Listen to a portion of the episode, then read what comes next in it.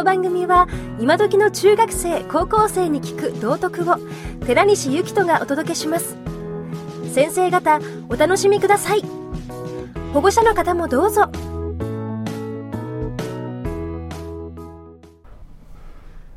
あこんにちは。なんかスマホを取り上げられた方がいらっしゃるそうでえっ、とご愁傷様でございます。でえっ、とねスマホの話はねえっ、ともうあんまり私したくないのねでさあの一応学校の中スマホ禁止になってるじゃないですかそれでさあの授業中スマホ使っちゃいけないことになってんでしょ？で私からすると超迷惑なのねで何言いたいのかっていうと私が話す話ってえー、はっきり言って、えっ、ー、と、おそらくね、皆さんが馴染みがない単語がいっぱい出てくるんだと思うんだ。建築の話であっても。そうすると、えっ、ー、と、やっぱり分かんないことは、僕の希望としては、その場でスマホで検索してほしいぐらいなのね。だから、建築で、えっ、と、憲兵率だとかさ、いきなり言ってもさ、え僕が言っても意味分かんないこと多いと思うの。ね、概念的な話も多いしさ。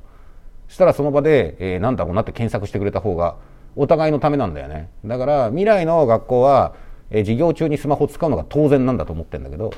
まだ、えーと、学校の文化がそこに追いついてないのねいいですか、ね、だから、えーと、学校の文化はまだまだ性悪説というか、ね、授業中に、えー、スマホを使うとゲームをするんじゃないかとか LINE で遊ぶんじゃないかと。多分そういう悪いところにロックオンしてますからでどういう使い方してたのかも俺知らないんだけどね。ね、未来を考えたら授業中に分かんないことをスマホでねガンガン調べるのがちょうどいいと思うんだよね。でそもそもさ未来考えたらさ電子辞書っていらなくね？ネットの方がよくない？日々更新されるんだし。多分そうなってくんだと思うんだよね。だからまあ今ね進化の過程なんでえっ、ー、とこれだけ世間はギガスクール構想とか言ってるけどねえっ、ー、と、パソコンをみんなで授業中使いながらって言ってるけど、あれ私意味がわかんなくてね。だってさ、理想的なのは自宅でいつでも使えることでしょ？ね。で、学校の授業中みんなで同じことやるならあのパソコンいらないじゃんって思うし、ね、双方向通信することに意味あるはずなんで、えー、っと世間がこう何を考え何を目指してるのかとか分かんないんですけどでも未来のこと考えたらねえー、と先生の話であろうと講演会であろうと分かんないことはリアルタイムで、えー、検索するのが俺は正しいと思うんだ。でとはいうものの今の学校のルールはルールなんで、ね、だって未来そうなるっつったってさ法律がおかしいから法律破っていいですって話にならないじゃないですか。だからそれはね、えー、とまあ、社会にねルールは合わせてあげなきゃいけないわけで。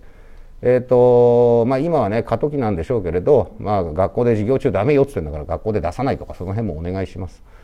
えー、むしろ便利な使い方を皆さんがちゃんと説明してってあげた方がいいと思いますけどね。